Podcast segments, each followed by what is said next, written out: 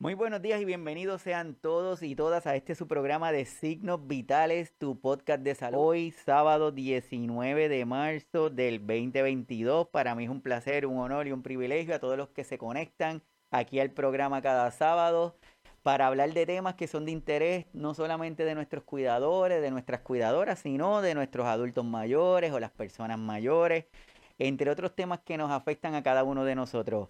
Y hoy vamos a estar desarrollando un tema que de, verdad es súper importante. Vamos a estar hablando de un estudio sobre el perfil de los cuidadores y las cuidadoras informales de aquí de Puerto Rico y una propuesta para un nuevo estudio para tener una nueva comparativa entre los diferentes cuidadores y cuidadoras. Y para eso tenemos un invitado de lujo. Él es el doctor Ángel M. Muñoz Alicea. Doctor, bienvenido.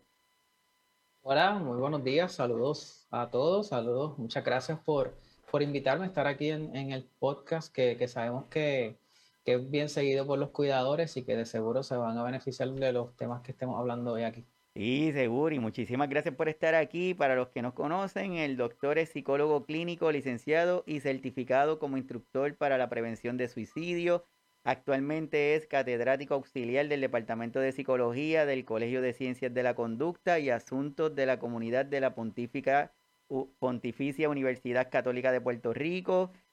Es también el director de la Escuela para Cuidadores de Adultos Mayores, el coordinador de la Oficina para el Manejo de Pérdidas y Duelo y supervisor clínico de estudiantes de práctica e internados de psicología en el campo de la investigación fue el investigador principal del primer perfil del cuidador informal de adultos mayores en Puerto Rico y además es director de disertaciones doctorales de índole cuantitativa y cualitativa de estudios del Colegio de Ciencias de la Conducta y Asuntos de la Comunidad y como siempre decimos es un nuevo amigo del programa de signos vitales, así que de verdad estamos aquí agradecidos contigo Ángel. ¿Qué dentro de tu perspectiva, qué has visto de esta pandemia y nuestros cuidadores y cuidadoras? ¿Qué, podemos hacer ese resumen? Bueno, eh, lo que te puedo responder es que la cosa se ha complicado. Nuestros cuidadores informales, ¿verdad? Hablando de, informar este cuidado familiar, este, esta persona que se encarga de este adulto mayor que es de la familia, pero que muchas veces no le pagan, ¿verdad? O no tiene ese tipo de capacitación en el campo de la salud se han visto, se han visto muy difícil, ¿verdad? La situación, porque ellos constantemente están atendiendo muchas cosas, pero en la pandemia lo que vimos con los cuidadores fue que se duplicaron, que se vieron limitados de tener el apoyo y el relevo de esos familiares que venían de vez en vez a, a espacio de respiro, pues por las restricciones, por el trabajo, porque los niños estaban en la casa, o por también el miedo, ¿verdad?, de que su adulto mayor estuviera en riesgo, pues se vieron, se vieron más solos que antes. Así que la soledad de los cuidadores fue un factor que, que aumentó. De alguna forma, eh, también un estrés y una ansiedad, ¿verdad?, mayor de la que regularmente ellos tienen y unos niveles de sobrecarga, porque ciertamente cuando les tocaba salir, ¿verdad? Ya, ya estamos en un tiempo de la pandemia, ¿verdad? Como quien dice, un poco más con, con, una flexibilidad, pero en un momento dado, el salir de la casa, el salir a atender ciertas cosas se le hacía muy complicado y le tomaba mucho tiempo y mucha logística. Ya hoy, eh, con la flexibilidad que ha habido, pues ellos han podido de alguna manera ir bajando ese, ese miedo eh, al contagio, ese miedo a dejarme adulto mayor solo, a que mi adulto mayor también salga, ¿verdad? Que es independiente y pueda distraerse y demás. Así, pero en resumen, se, han, se han visto apretados, como decimos, difícil y con apoyo limitado. Así como tú dices, se le han visto apretado y, y lo curioso es que ha permitido también darle cierta visibilidad porque antes hablábamos de cuidadores y cuidadoras y pensamos de forma bien superficial o que siempre pensamos en cuidadores y cuidadoras de personas adultas, personas mayores y no pensamos en en la mamá del niño con una dependencia, de una necesidad. Y entonces esto ha abierto esa gama y súper importante.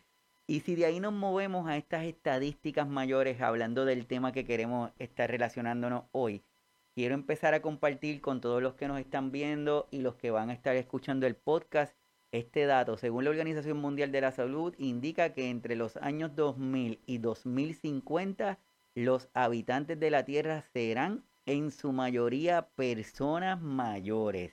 Doctor, ¿esto cómo puede afectarnos, cómo puede influenciar en nuestro comportamiento del día a día?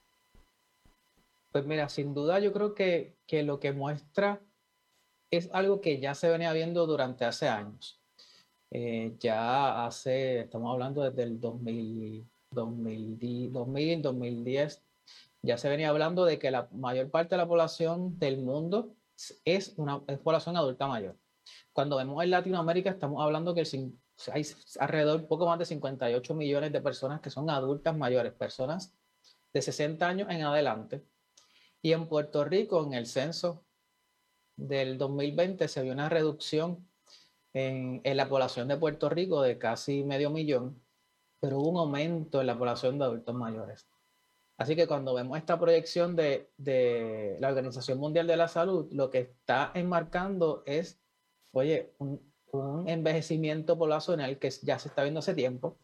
De hecho, en Puerto Rico, desde el 2016, ya hay más personas mayores de 60 años que de 16 años.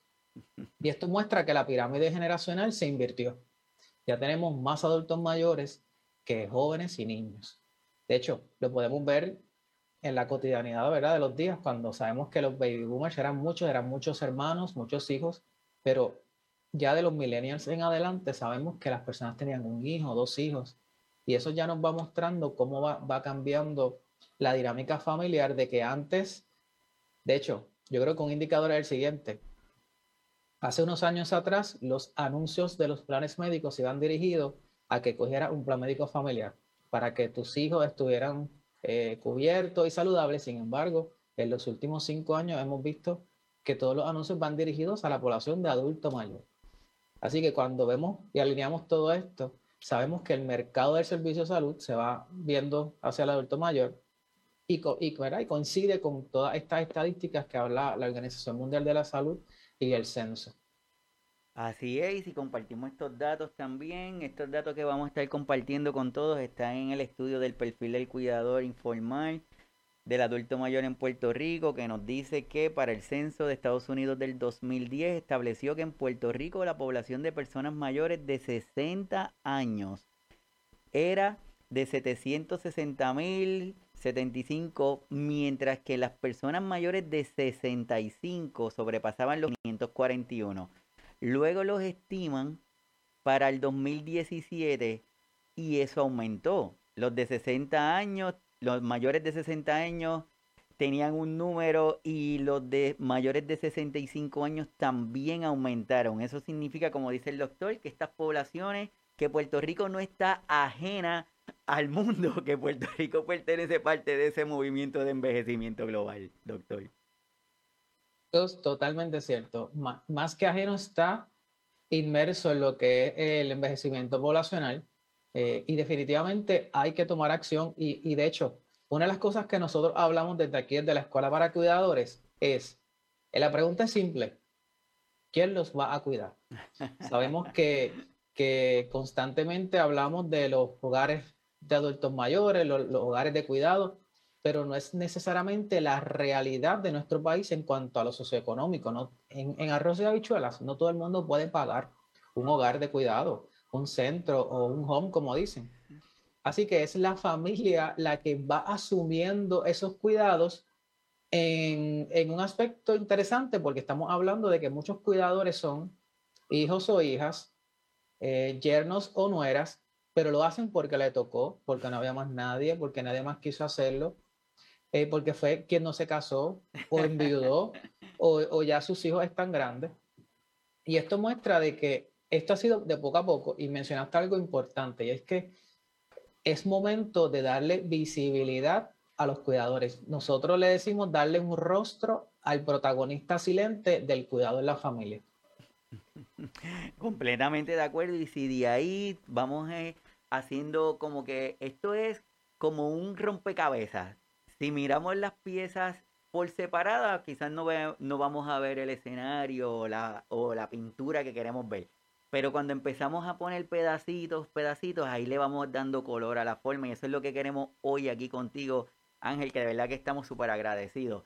Ver este cuidador empezarle a darle esa visibilidad, empezar a ponerle esa cara a esa palabra, porque la palabra tiene muchos significados, pero le queremos poner esa cara a esa palabra para que cuando pensemos en un cuidador, cada uno de nosotros le pongamos la cara. Puede ser mi hermana, puede ser mi hermano, mi primo, mi mamá, mi papá, el que sea. De ahí, teniendo esa realidad de ese cambio en la edad, que tenemos poblaciones que van envejeciendo, tenemos que pensar o tenemos que hablar de una manera de sus estados o sus condiciones de salud qué afectan a nuestros cuidadores, qué afectan a nuestra población de personas adultas, qué son esas condiciones que hemos descubierto en ellas. Eh, eh, cuando hablamos de los adultos mayores, tenemos que hablar de tal vez esas, condiciones de salud que tienen mayor prevalencia. Entiéndase que, que se ven más, que son más comunes, aunque, oiga, abremos un paréntesis, no quiere decir que porque una persona sea adulta mayor, tenga más de 60, 65 años, va a estar enfermo. Tenemos muchos adultos mayores que están, como ellos dicen, como coco. Eh, sin embargo, tenemos que tener en cuenta que debido a, estar en una cultura donde no se vela la dieta, y, en esto tú me puedes ayudar porque esta es tu especialidad. No se vela la dieta, no se ve el control de azúcar, eh, hay mucho estrés. Hay adultos mayores que cuando ya van a ser cuidados tienen descontrolada la, lo que es la diabetes, tienen hipertensión. Entonces son los, los cuidadores empiezan a tener que aprender a cómo eh, medir, controlar y demás. Eh, pero entonces a esto hay que añadirle otra cosa, y es que aunque la soledad, la tristeza y la melancolía pueden estar presentes en cualquier edad, se ha visto en estudios que ya cuando cerca de los 80 años, este sentimiento de soledad está más presente. Y hace mucho sentido porque, ¿verdad? Yo le invito a que usted se ponga, eh, que, que, sea empático, no en los zapatos de la persona. Haga este ejercicio, póngase en las emociones de ese adulto mayor. Dejó de trabajar, así que posiblemente estuvo trabajando 30, 40, 50 años. No se preparan para el retiro, se, sienten eh, que pierden a sus colegas de trabajo, pero que han sido también sus amigos por mucho tiempo. Hay amigos que han muerto, familiares que están lejos. Entonces, van quedándose en un sentido solos, también tienen que ceder la independencia y la autonomía, donde esta persona que por mucho tiempo es quien se ha encargado de tomar las decisiones, de resolver los problemas, de tener este, este comportamiento activo, pasa a ser alguien que tiene que delegar en esa persona que a veces, que muchas veces crió o que es un vecino, la toma de decisiones. Y esto es un proceso que a veces no lo hacemos tan sensible, ¿verdad? Eh, y entonces, pues eso puede hacer que en estos adultos mayores se presente alguna sintomatología relacionada con depresión, con ansiedad. Pero los cuidadores también pasa. Y, y yo creo que esto es algo que, que me gusta eh, que la familia escuche. Y cuando digo familia, son aquellos que son parte de la familia, que tienen a alguien que les cuida, a su papá, a su mamá, a su abuela, a su tía. Y es que esos cuidadores muchas veces se sienten solos en el cuidado, se sienten que les dejaron, ellos esperaban que la familia les colaborara, les ayudara, les atendiera, y no, cada cual está en su mundo, cada cual está en sus responsabilidades, porque oye, todos los tenemos, ¿vale? ¿Verdad? Eh, sin embargo, estos cuidadores se sienten desprovistos, se sienten que la familia eh, se ha olvidado de que ellos también, aun y cuando hacen con amor todo esto, tienen metas, tienen deseos, tienen anhelos y necesitan espacios para, para respirar, para distraerse, entre otras cosas. Me encanta la frase que utilizaste, ¿verdad? Te la voy a piratear. la, póngase en las emociones del adulto mayor. Y siempre hemos hablado de eso y siempre hemos dicho que la mayoría de nuestros adultos, de nuestros cuidadores y cuidadoras no quiere que se pongan en los zapatos de ellos. Porque ellos incluso no quieren. Bueno, es que lo sabemos. Cuando usted va a la casa de ellos y le dice, mira, vete a dar una vuelta, la mayoría te dice que no. Lo que pasa es que las pérdidas que han tenido muchas veces han llegado de a poquito. Y como hay una historia por ahí que dicen que cuando tú te metes en el agua que está templadita y de a poquito la van calentando, no te das cuenta que te estás quemando. Porque si te tiran cuando el agua esté caliente, rápido brincas y te vas. Entonces, pues muchas veces a nuestros cuidadores y cuidadoras le pasa lo mismo. De a poquito van teniendo pérdidas que más adelante yo estoy seguro que, que Ángel nos va a estar hablando. Y, eso tiene que ver también con la sobrecarga. Ah, eso que menciona, ese ejemplo está excelente para sobrecarga. Y, yo, yo te hice ese ejemplo, ¿verdad? Perdón que te interrumpa, eh, Iván, y es que si usted coge un sapo y lo pone en el agua hirviendo, él va a brincar. Pero si lo deja y como bien tú dices, va poco a poco subiendo la temperatura, él se va a ir ajustando y así son los cuidadores. Ellos tienen más tareas y hacen los ajustes, más tareas se hacen los ajustes, más responsabilidades. La persona se puede tornar más dependiente, requiere más atención, pero llega el momento que ellos no se dan cuenta que están en un nivel de sobrecarga que equivale a que su agua está hirviendo. ¿Ves? Así que, como bien dice, es momento de, que, los, porque también hay que dar responsabilidad, los cuidadores necesitan escuchar a la familia que se le acerque y le dice, oye, estoy notando que algo no anda bien. Así es, así es. Comparto también esta información que se me hace bien interesante, que la voy a leer para los de los podcasts, que dice que en lo referente a, los, a las condiciones de salud que afectan a los adultos mayores, los datos indican que un número significativo de adultos y personas mayores vivirán un promedio de 30 a 40 años con alguna enfermedad. Ángel, ese dato de verdad se me hace súper, súper interesante y súper bueno traerlo porque curiosamente hablamos de las etapas y hablamos de la etapa pediátrica, de niños, ah, de la adolescencia, pero nunca como que nos hemos puesto a pensar cuánto dura nuestra, como dicen por ahí, tercera edad o esa tercera etapa. Y si descubrimos, probablemente es de las más largas que tenemos actualmente nosotros. De hecho, eh, bueno, tal vez no la más larga, porque ¿verdad? Si, si a eso le añadimos la, la niña y la adolescencia, pues ciertamente. Pero lo que hace particular es ese dato que mencionas, de que ellos van a estar 30, 40 años con alguna condición, es que lo que, lo que usted, familia que nos está sintonizando y que nos acompaña, tiene que tener en cuenta, es que el 20% de los adultos mayores, de ese grupo que, hemos hablado, eh, va a necesitar cuidado, tiene alguna condición de salud mental. El 20%, el 46% tiene una condición capacitante, incapacitante, debo decir. Pero de ese grupo que tú dices, ¿verdad? Que mencionamos y que dices que, van a vivir 30, 40 años con una condición, el 85% quiere envejecer en su hogar. Y entonces cuando le, ponemos todo este escenario, que tiene una persona que requiere atención, que va a durarte algunos, ponle unos 30 años, 40 años, pero no necesariamente de manera siendo independiente, sino requiriendo ayuda y atención que en algunos, algunas ocasiones, ¿verdad? En algunos escenarios es gradual que sube, pero hay escenarios que es repentino por alguna condición cardio, eh, cerebrovascular, por algún, ¿verdad? Algo, una caída incluso. Entonces eso, eso requiere que la atención sea, mira, de momento el cuidador tiene que hacer un cambio drástico. Entonces, como te menciono, el 85% quiere envejecer en su hogar. Y entonces, un cuidador que tiene familia, que tiene hijos, que tiene pareja y tiene que ir a cuidar al adulto mayor en su hogar, termina atendiendo dos hogares. Y si tiene trabajo, si tiene, pues imagínate eh, el desgaste que físico mental, muchas veces están en el trabajo y esto es algo que hemos discutido ampliamente en la escuela para cuidadores.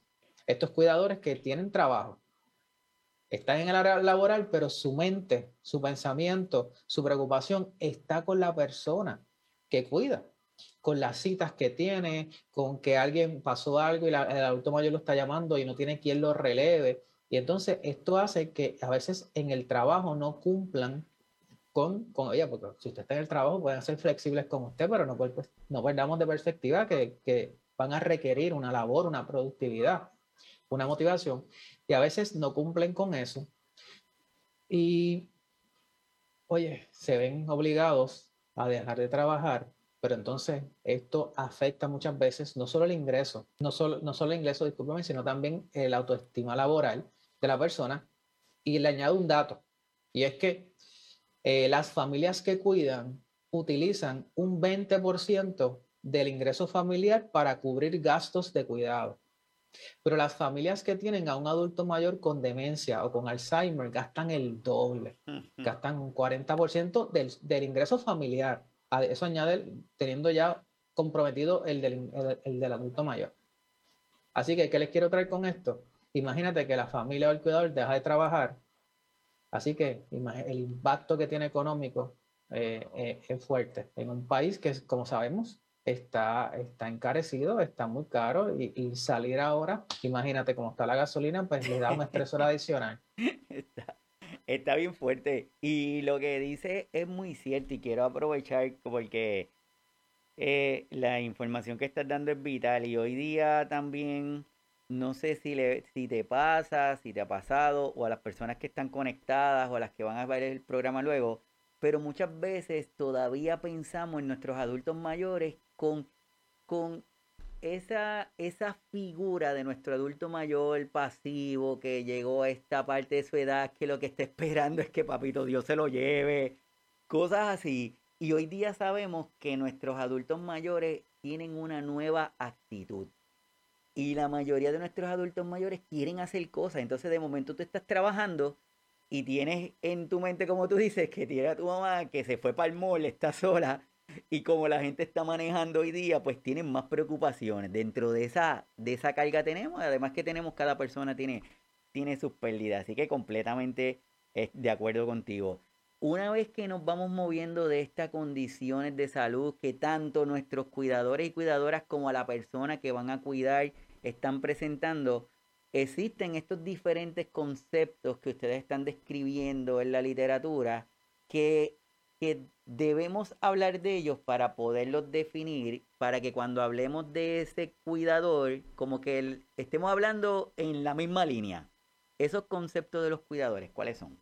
Cuando hablamos de, yo creo que una de las que tenemos que hablar es qué es ser cuidado. Yo creo que ese es el principal.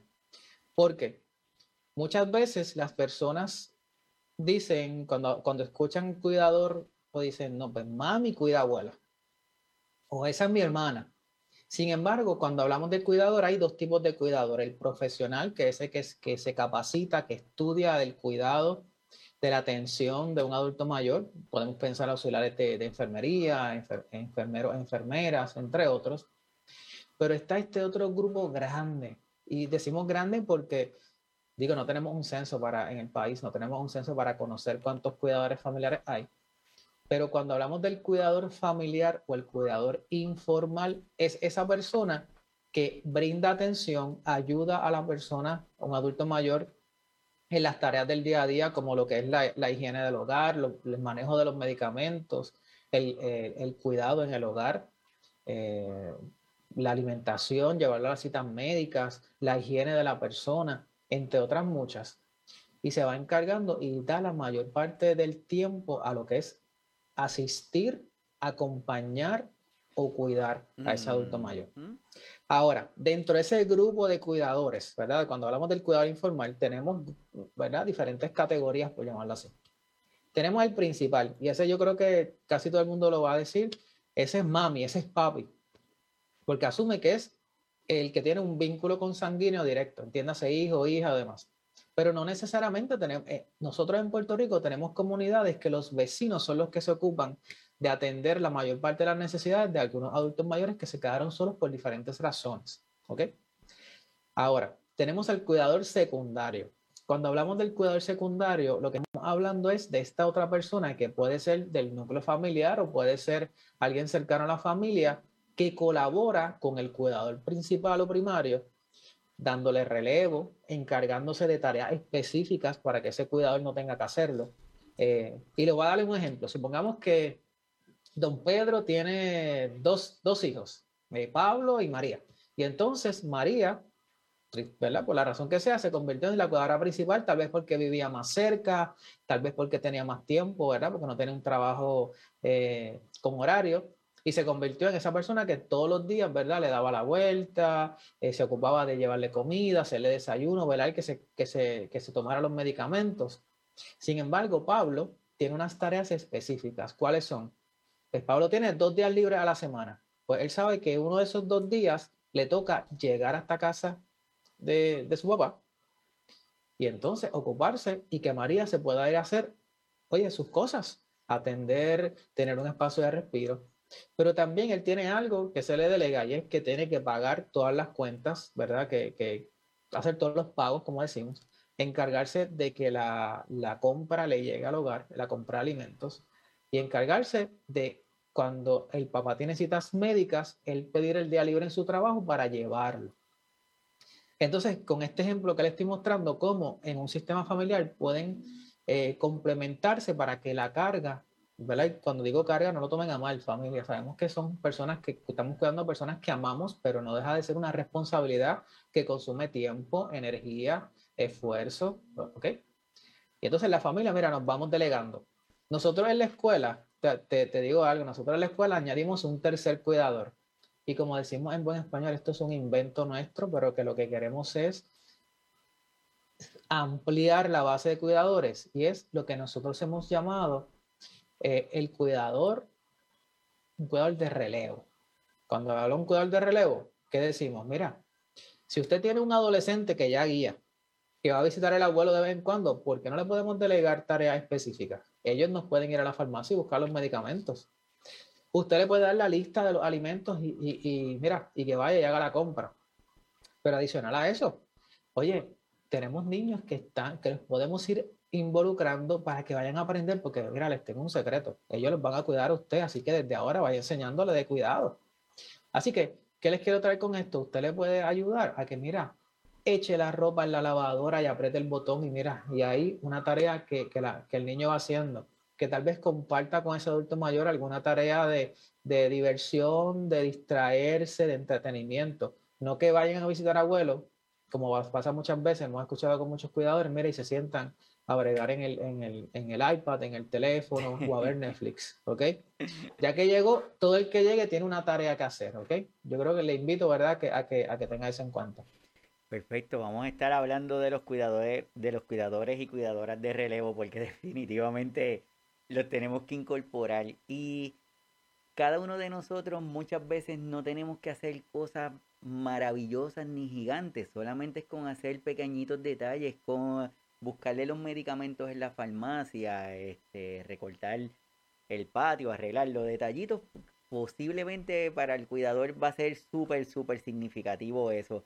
Voy a compartir algo con las personas, como estaba diciendo Ángel, cuidador informar, individuo que realiza las tareas de cuidar a personas que padezcan de alguna enfermedad, discapacidad o a adultos mayores que no puedan valerse por sí solos para llevar a cabo las actividades del diario vivir. Y me parece que es importante ahí esas palabras que dicen alguna enfermedad, discapacidad o a adultos mayores. No estamos hablando solamente exclusivo de personas adultas o personas mayores. Estamos hablando de cualquier persona que tiene una limitación que requiere una asistencia. Y como dijo Ángel ahorita también, hay personas que necesitan ser cuidadas, hay personas que necesitan ser asistidas y hay personas que necesitan ser, tener ambas, asistidas y cuidadas. Así que es importante. Me gustaría también, Ángel, algo que me llamó mucho la atención, es ese término de familias cuidadoras. se me hace súper brutal lo que ustedes estaban presentando. Pues, ¿Puedes hablar un poquito de él? Por supuesto. Y es que el cuidar a un adulto mayor debe ser una tarea, una responsabilidad de familia, no, no únicamente de uno de los integrantes de la familia. Y en nuestra sociedad, nuestra cultura, para bien o para mal, esto es cultura latinoamericana. En este aspecto de cuidado nos parece, ¿verdad? estamos más relacionados con Latinoamérica que con los Estados Unidos, ¿ok? Eh, nuestra cultura es de cuidar, es de atender. De hecho, cuando hablamos con los cuidadores, escuchamos que aunque tienen mil cosas mil responsabilidades, ellos dicen, no, pero es que yo quiero cuidar, me toca cuidar, es mi responsabilidad, a mí mami me cuidó, papi me cuidó, así que yo quiero, yo quiero intentarlo al menos. Y eso está bien, eso está chévere, eso es bueno. Pero entonces cuando hablamos de familias cuidadoras, ¿qué es lo que traemos? Mira, si somos tres, cuatro, cinco hermanos, eh, si están los, los hermanos de la persona, ¿verdad? Son los tíos, los hermanos de la persona que cuida, entre, otras, entre otros. Mira, si tenemos a alguien que está, y, quiero que escuchen esto, familia, si usted tiene a alguien que está de cuidador principal, primario, y le está dando su tiempo, eso es algo que la persona nunca va a recuperar. El tiempo que le está brindando a su familia para que usted se vaya a trabajar, para que usted esté con su familia, con sus hijos, entre otras cosas, mientras esa persona atiende a su padre, a su madre, a su abuela, a su tío. Así que esa persona está brindando una de las cosas más caras, por llamarlo así, ¿verdad? Más costosas en la vida, que es su tiempo. Así que yo le invito a que usted cuide del que cuida. Que usted entonces esté atento a que si esa persona que está cuidando lo ve que tal vez su agua está, como dijimos ahorita, ¿verdad? Si su agua está muy, muy caliente, muy hirviendo, se acerque y más allá de criticar, que eso, ¿verdad? Se nos da muy bien, le brindemos observaciones, sugerencias. Mira, es que te he visto de tal manera. Recuerden que estos cuidadores muchas veces están tan sobrecargados que están irritables, se, se pueden tornar hostiles porque se sienten abandonados. Así que no, no espere, no, no, piense que usted va a llegar y, y cuidarse. Ay, mira, qué bueno que me lo dijiste, yo no me había dado cuenta. Claro que ellos lo saben, ellos lo sienten. Así que cuando estas familias que van a cuidar, yo le invito a que cuando usted vaya, déjele saber al cuidador, pregúntele, ¿qué puedo hacer por ti? Dime cómo te puedo ayudar, de qué me puedo encargar. Y entonces mira cómo allá ahí vamos abriendo este canal de comunicación. Y a usted aprovecha y le dice, pues, te he visto ansioso, te he visto preocupado, te veo deteriorado. Yo creo que será bueno que te tomes un tiempo, un tiempo libre. Necesitas que, que te identifique algún profesional de la conducta humana, un psicólogo, trabajador social, un sacerdote, un, un, pastor, alguien con quien puedas hablar de cómo te sientes. Porque tengan en cuenta algo, muchos cuidadores no hablan cómo se sienten por dos cosas. Uno, porque sienten que está mal quejarse de lo que están haciendo. Y dos, porque se sienten incomprendidos. Así que invito a que usted le ponga sobre la mesa la alternativa de que identifique un lugar, un espacio con alguien neutral, alguien externo a la familia donde pueda ventilar, hablar de esas emociones que está sintiendo. Y mira, eso ayudará a que esa, ese caliente del agua vaya, vaya disminuyendo. Me parece perfecto y voy a compartir la información que aparece en el estudio que dice el perfil de las familias cuidadoras ha empezado a ser de gran interés para el mundo científico a partir del 1997. Se estima que en Estados Unidos existen aproximadamente 34.2 millones de adultos que han brindado cuidados a una persona mayor de 50 años sin recibir algún tipo de remuneración. La Alianza Nacional de Cuidadores indica que el 60% de los cuidadores en Estados Unidos son féminas con una edad promedio de 49 años, casadas y con un ingreso de 54 mil dólares anuales. Estos datos son impresionantes. Imagínate si de momento los cuidadores o las cuidadoras informales decidieran que van a dejar de ofrecer ese servicio, Ángel. Yo estoy seguro que, los, que todos los gobiernos van a temblar. No, volvemos. ¿Quién los va a cuidar? Esa es la pregunta, ¿verdad? Eh, ¿Quién los va a cuidar? Y ustedes nos podemos reír, porque una pregunta que es como que obvia, lógica, pero usted ha identificado quién, quién va a cuidar. Si usted está cerca del adulto mayor, ¿qué lo va a cuidar a usted? Aquí en el chat nos, nos preguntan de cuál es la diferencia entre asistir y cuidar. Y yo creo que, que es una buena, una buena, bueno aclararlo, ¿verdad? Tenerlo y es que en la práctica, en el ejercicio, posiblemente no le note tanta diferencia. Pero cuando decimos asistir, es cuando una persona requiere que usted lo ayude en algunas tareas particulares. Posiblemente usted tiene un adulto mayor que es muy independiente, puede estar durante el día en su casa eh, haciendo sus cositas y usted va después de salir del trabajo y le lleva comida. O tal vez eh, no lo deja que limpie el hogar pues, para evitar alguna caída y usted va ¿verdad? y le hace el aseo del hogar o se encarga de buscar los medicamentos. Eso es asistir. Asistirlo, eh, ayudarlo en tareas específicas del diario. Cuando ya hablamos de cuidado, es que esa persona no se puede encargar de prácticamente ninguna, incluso de sí mismo, y requiere que constantemente haya una supervisión, un acompañamiento y que haya alguien que se encargue de, alimentarlo, porque una cosa, una cosa es llevarle el alimento, y otra cosa es alimentarlo, ¿verdad? Tener que darle la comida, asegurarse que se coma la comida, que se esté tomando los medicamentos como son. Ya cuando hablamos de cuidado es algo más especializado, posiblemente hay condiciones específicas que requieren que el cuidador, eh, ¿verdad? Yo creo que el mejor ejemplo es cuando tenemos a alguien encamado, eh, que el cuidador esté velando por las úlceras, que tal vez las cure, que las voltee, que voltee a la persona para evitar eh, esos puntos de presión. Y ya eso es cuidado, ¿ok? Eh, pero hablando de lo, que me mencionas, yo, yo me gustaría compartir, si me, si me permites, lo que nosotros encontramos en el estudio. Seguro. En Puerto Rico. Y es que en Puerto Rico encontramos que la edad promedio de las cuidadoras es de 51 años. Así que de, esos datos que mostraste, más lo que hemos, ¿verdad?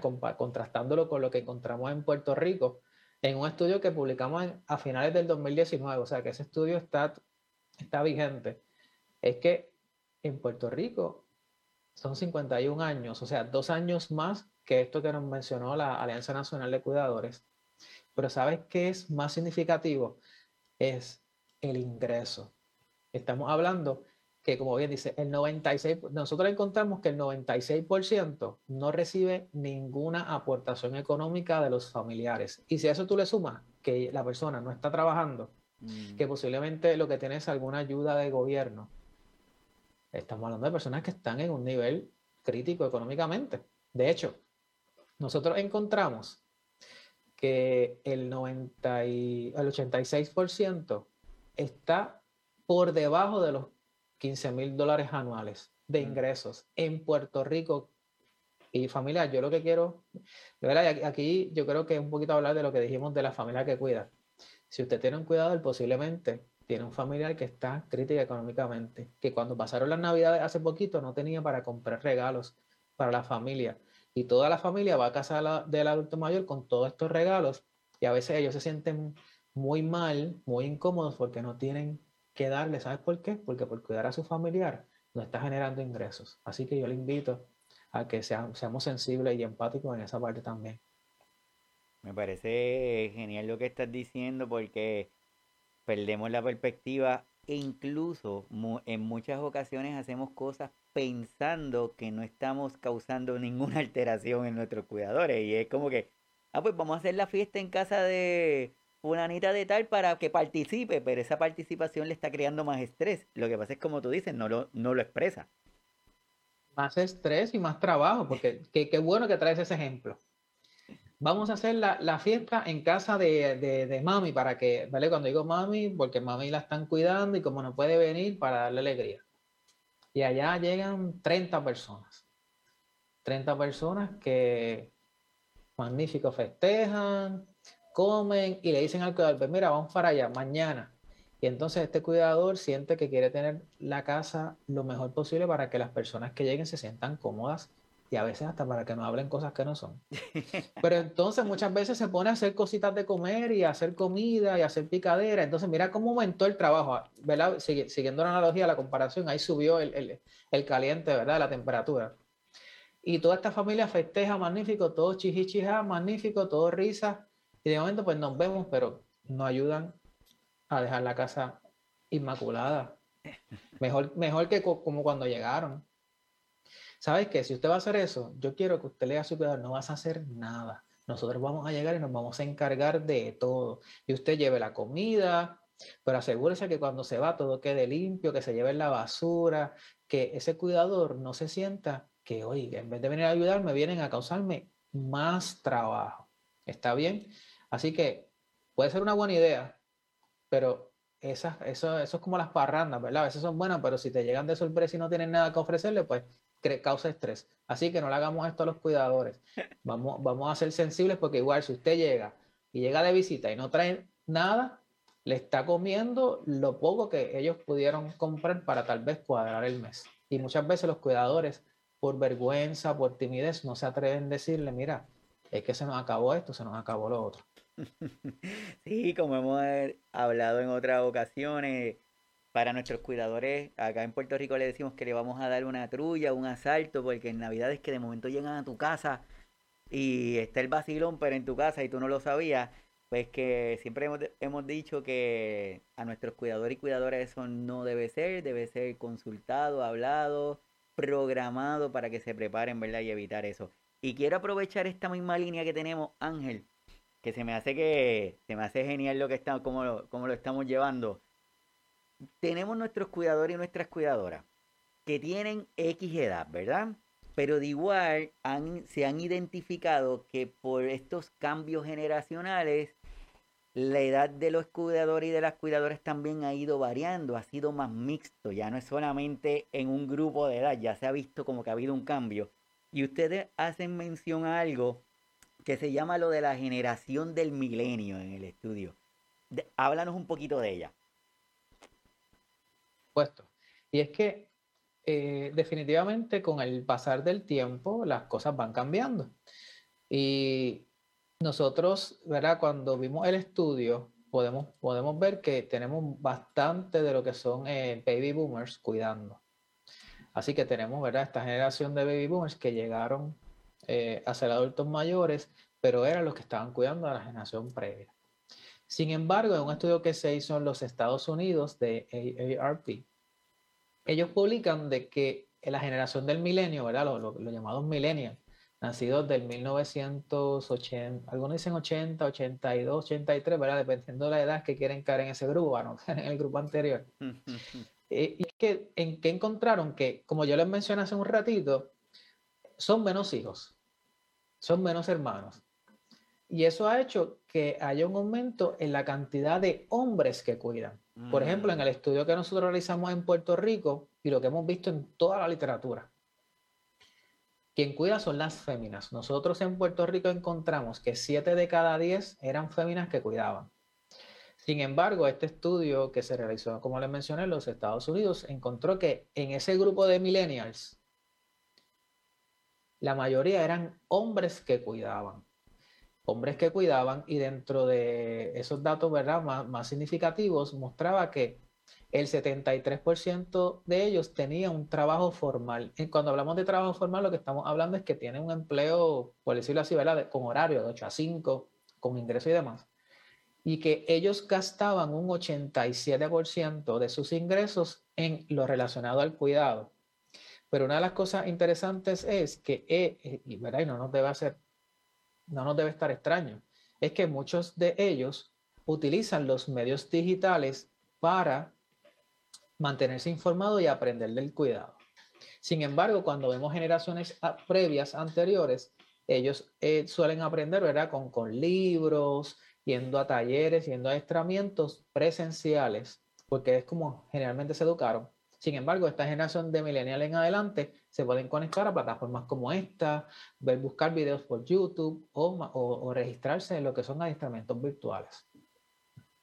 Esto es importante y me parece que es importante traerlo para poder ir identificando estas nuevas variaciones, porque también debemos ir evolucionando en los discursos que cada uno de, de nosotros estamos ofreciendo, ¿verdad? No es quedarnos ofreciendo un mismo discurso pensando que los cuidadores sigue siendo igual, al igual que debemos de evolucionar entendiendo que las personas a quien cuidamos van cambiando, que cada vez van a ser más exigentes, que quieren hacer cosas, que quieren salir, que quieren disfrutar, que quieren hacer cosas. Entonces, esa parte evolutiva es importante. Por eso, cuando presentamos lo de esa generación del milenio y los datos que tú nos estás comentando, que lo estamos presentando, es importante tenerlos en perspectiva porque ya aquí dice que estamos teniendo una mayor participación de varones y como hemos hablado durante el transcurso del programa, le vamos a añadir otra, otra subidita de temperatura más cuando el cuidador es varón, porque regularmente son las muchachas. Y tener un cuidador varón, pues no, no es tan frecuente y también como que el expresarlo son más aguantados, entonces se le hace un poquito más difícil, difícil y ahí seguimos subiendo esa temperatura. Haciendo una buena comparación. Y, y, ya esto tiene que ver con lo que se llama la construcción social. Socialmente se ha construido a la fémina para cuidar. Se le materniza eh, desde que son pequeñas, ¿verdad? Eh, se les regala eh, juguetes que van alineados al cuidado de algo, muñecas, eh, coches, entre otras cosas, y sutilmente se les va adiestrando.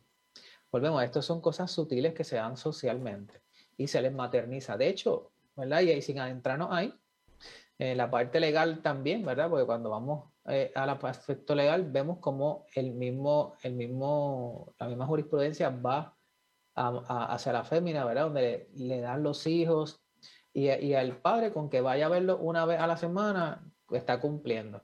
No, no, no se hace esta, esta cosa de cuidado, que está, yo creo que debemos cambiar eso. Y desde, de hecho, una de las cosas que nosotros proponemos desde la escuela y lo que vamos haciendo, hace poco estuvimos en, en, en Puerto Rico, aquí, en uno de los municipios con 100 estudiantes de escuela superior, sensibilizándolos al cuidado. ¿Por qué? Porque, como bien dices, oiga, a un hombre, no porque sea hombre, se le, se le puede hacer más difícil hacer algunas tareas de cuidado, pero es que nunca o muy poco ha tenido la experiencia o el acercamiento, ¿verdad? O el escenario de tener que hacerlo. Versus la fémina que, pues, claro, cuidas a, un adulto mayor, pero posiblemente ya crió, ya cuidó a sus hijos, ¿verdad? Así que sin duda tenemos que, que incluir a los hombres en los procesos de capacitación y en los escenarios de cuidar. ¿Por qué? Eh, hay, personas que dicen maternizar a los hombres. No hay que maternizarlos, hay que hacerlos, involucrarlos. Los hombres no deben ayudar en el cuidado. Eso es parte del rol, eso es parte de su función. Cuidar tanto de los niños como de los adultos mayores. Y claro, va a haber tareas que posiblemente el cuidador hombre se pueda sentir incómodo si está cuidando a su, a su mamá. Hay otros que lo hacen, mira, con toda tranquilidad pues mira, si identificaste que hay alguna tarea en particular que se te hace complicada por la razón que sea, pues entonces identifica a alguien que para esa tarea en particular te pueda colaborar, ¿ok? Pero hay otras muchas que, oye, que puedes hacer. Tenemos a Alfredo Ortiz, bienvenido, el compay, eh, dice, esto se puede ver como que estamos durando más años o que hay menos nacimientos, eso es la parte de expectativa de vida. Si le quieres contestar, Ángel. Por supuesto, la respuesta es las dos. Las dos. Hay menos nacimientos, sin duda. Eh, de hecho, en lo que se ve en las estadísticas es que, el, y esto tiene que ver mucho con la parte socioeconómica. Antes las personas se graduaban de escuela superior y a los 20 años, 21 años ya tenían un trabajo que le duraba 30 años. Sin embargo, ahora las personas se educan más. Eso quiere decir que terminan su proceso de educación muchas veces a los 30 cerca de los 30, si ahí es que comienzan a pensar tener una familia, pero lo que tienen es uno o dos hijos, así que hay menos natalidad y hay personas que deciden no tener. Y la expectativa de vida ha aumentado para la mujer está en 86 años, para el hombre en 73. En Latinoamérica, pues, esa es la expectativa de vida más alta. ¿Y por qué es? Pues claro, los avances médicos, aquí hay una accesibilidad, ¿verdad? Servicios de salud. Bueno o malo, eso no es el punto, ¿verdad? Pero por lo menos hay una accesibilidad. Y todo esto ha hecho que las personas duren más, menos natalidad o personas teniendo hijos más tarde. Así que las dos. Este, tenemos a todo el mundo activado ahí, que de verdad que bueno que están todos con nosotros. La intención es traer estos temas y poderlos desarrollar, que cada uno de nosotros entendemos, que sepamos que hay cosas que están pasando y que queremos provocar esta conversación para que cada mes, cada, para que cada vez seamos más lo que estamos dándole esta visibilidad a nuestros cuidadores y cuidadoras. De ahí, Ángel, dentro del estudio, llegaron a unas conclusiones. Esas conclusiones, yo estoy aquí poniendo este, el, el resumen que lo voy a estar compartiendo eh, de ese perfil del cuidador del adulto mayor en Puerto Rico y aparecen los porcientos. Si quieres darnos algunos datos de ellos.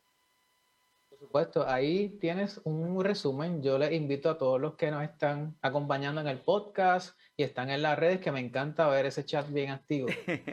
Eh, nosotros le podemos compartir con mucho gusto en formato virtual, eh, digital el libro, donde se incluye todo lo que, lo que encontramos, ¿verdad? Este estudio, el objetivo fue conocer el perfil de un grupo de 300 cuidadores de 45 municipios de Puerto Rico y no solo conocer sus necesidades, la edad, el género, si estaban casadas y demás, sino también conocer esa sintomatología relacionada con lo que es el estrés, lo que es la ansiedad y, otros factores. Así que rapidito te voy, a, te voy a dar un resumen de eso que están mostrando, ¿verdad? De ese infograma.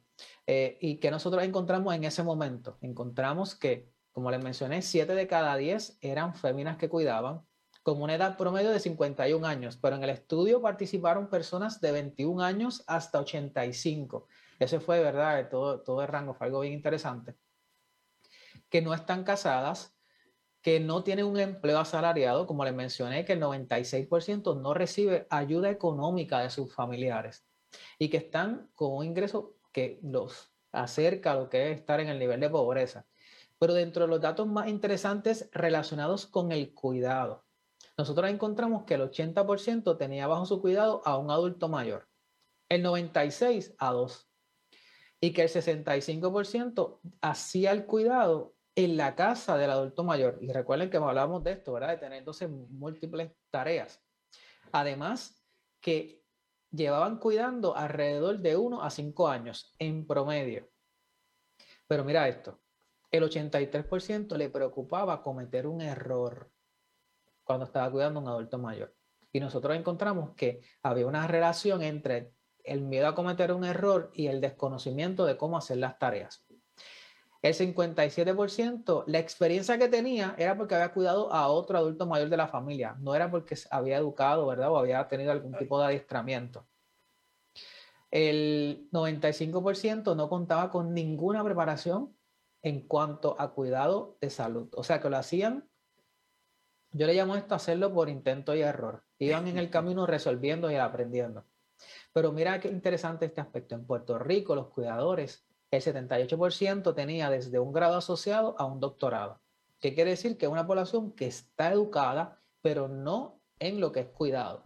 Eh, pero, ¿qué quiero resaltar? Ya por último en este infograma, el 49% de los cuidadores que participaron del estudio reportaron sintomatología relacionada con ansiedad, irritabilidad, inquietud, dificultad en el sueño, que tenían menos apetito, que tenían menos energía que tenían problemas de concentración. Y eso es importante, familia, porque tengan en cuenta que es una persona que está cuidando a alguien que está vulnerable o alguien que requiere atención, alguien que está manejando medicamentos y puede tener alguna dificultad en la concentración y eso puede tener, como decimos en Puerto Rico, los whoops. Pero esos whoops, eso, ¿verdad? Eh, eso sin querer queriendo, pueden traer consecuencias graves. El 66% reportó que entendía, y está la percepción del cuidador, del mismo cuidador, que su salud física se estaba viendo afectada por la tarea de cuidar, por la responsabilidad. Y el 70% que su salud emocional y psicológica estaba afectada por la sobrecarga de cuidar.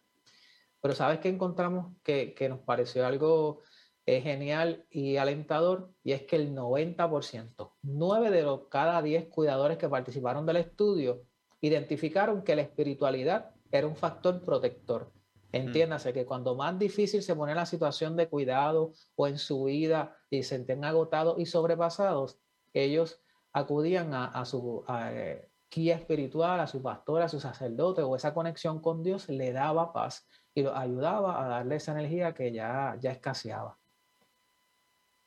Como tú dices, ese, ese resumen me gustaría que los que están conectados y que los que van a estar viendo el programa luego nos dejaran saber sus impresiones como cuidadores de otro de los países para ver si tienen la misma línea, si cuánta similitud o diferencia tenemos. Y de igual forma es bastante congruente, Ángel, con esto que estás presentando, porque muchas veces esa sobrecarga de los cuidadores muchas veces se da porque entienden, no, es que papito Dios me va a ayudar, es que papito Dios me va a dar la fuerza, es que yo sé que hay una razón, entonces cuando tú los vas a querer ayudar, como que tiene la resistencia. Entonces, tiene esta mezcla de, de sentimientos, pero a la vez hablas de percepción del cuidador, pero sería chévere la percepción de nosotros que estamos desde la distancia, ¿verdad?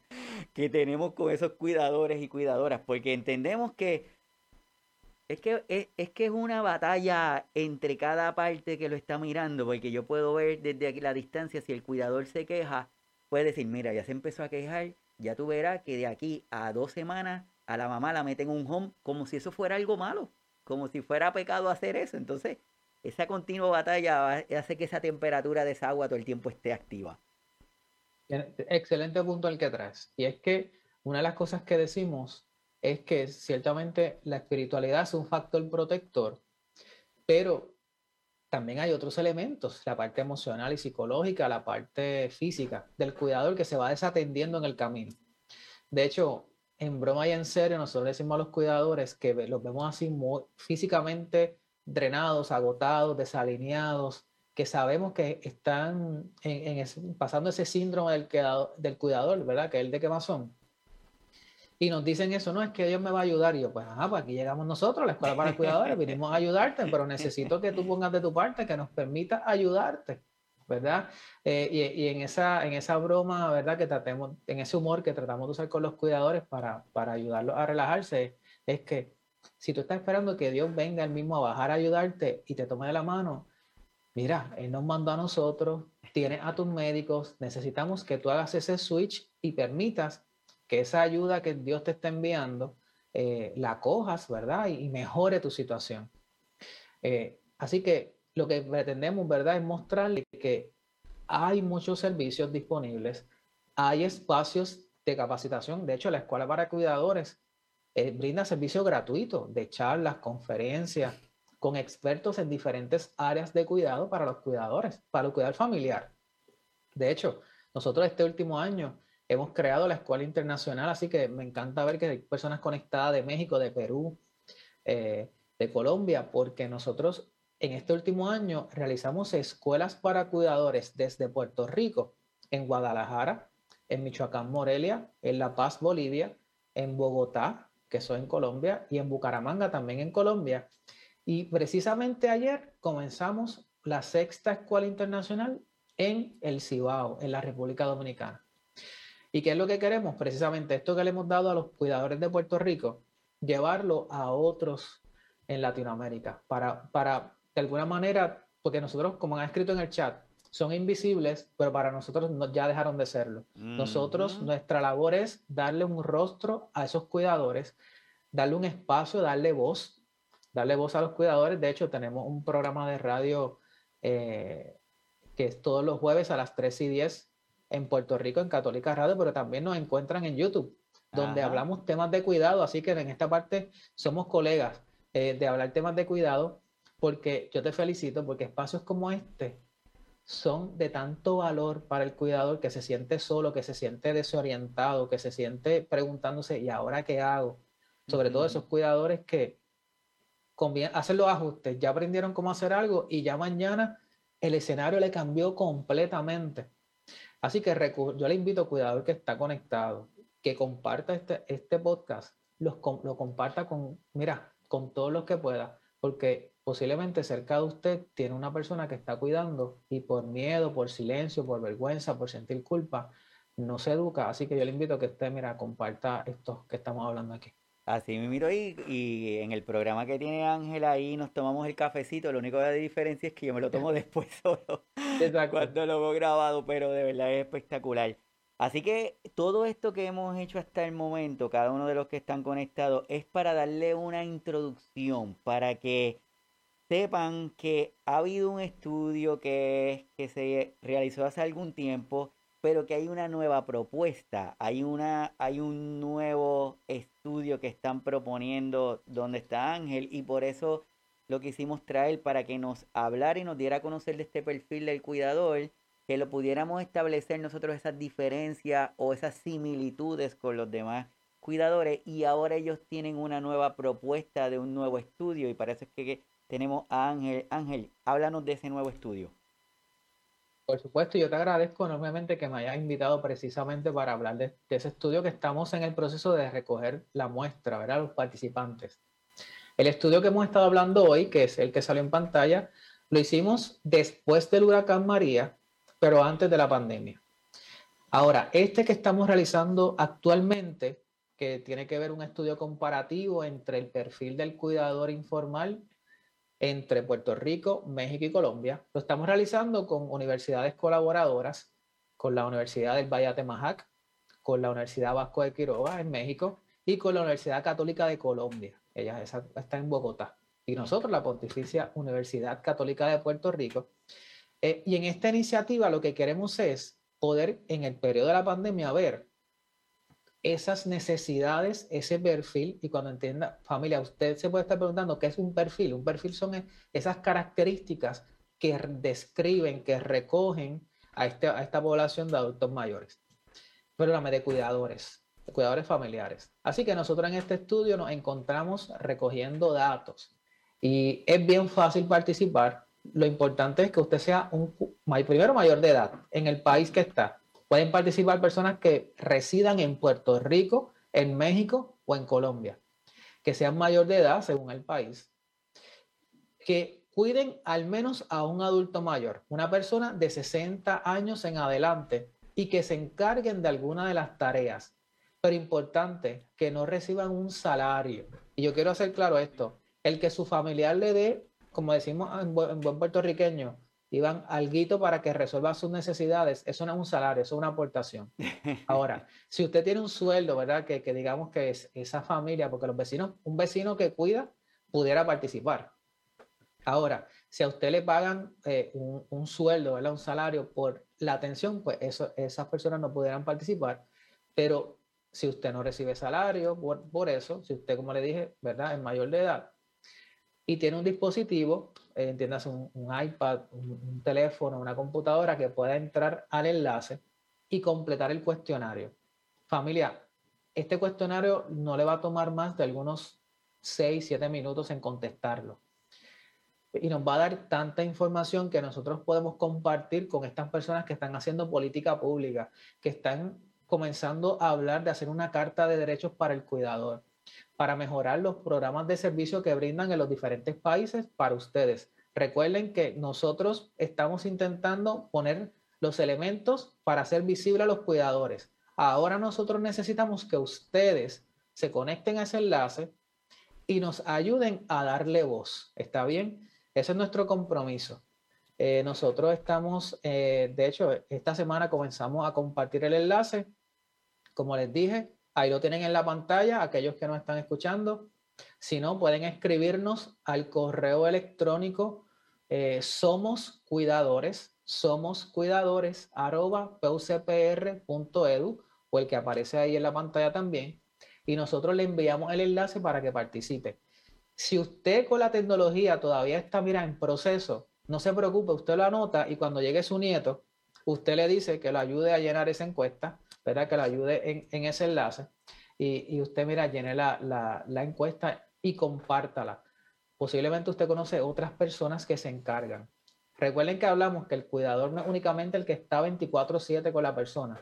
Si usted tiene hermanos que lo ayudan en el cuidado, ellos también pueden participar. Así que le invito a que por favor ¿verdad? nos ayude a darle voz y visibilidad a todos nuestros cuidadores.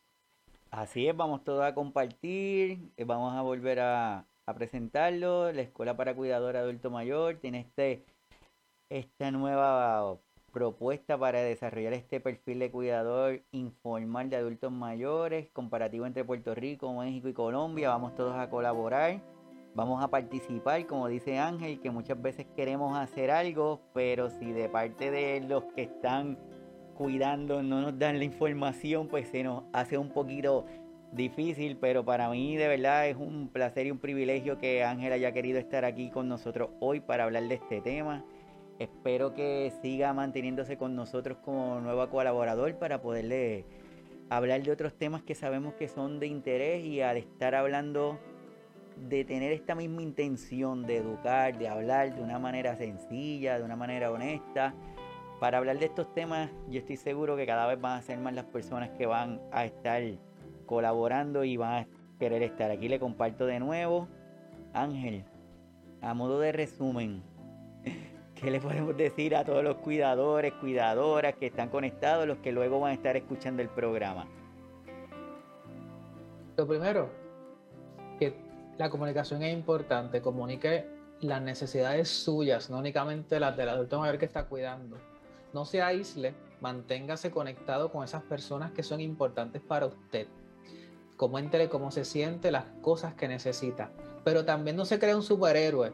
Permita que las otras personas que están a su alrededor le brinden apoyo. Está bien, yo creo que eso, eso es importante. Segundo, recuerde que quien mejor puede cuidar de usted es usted mismo.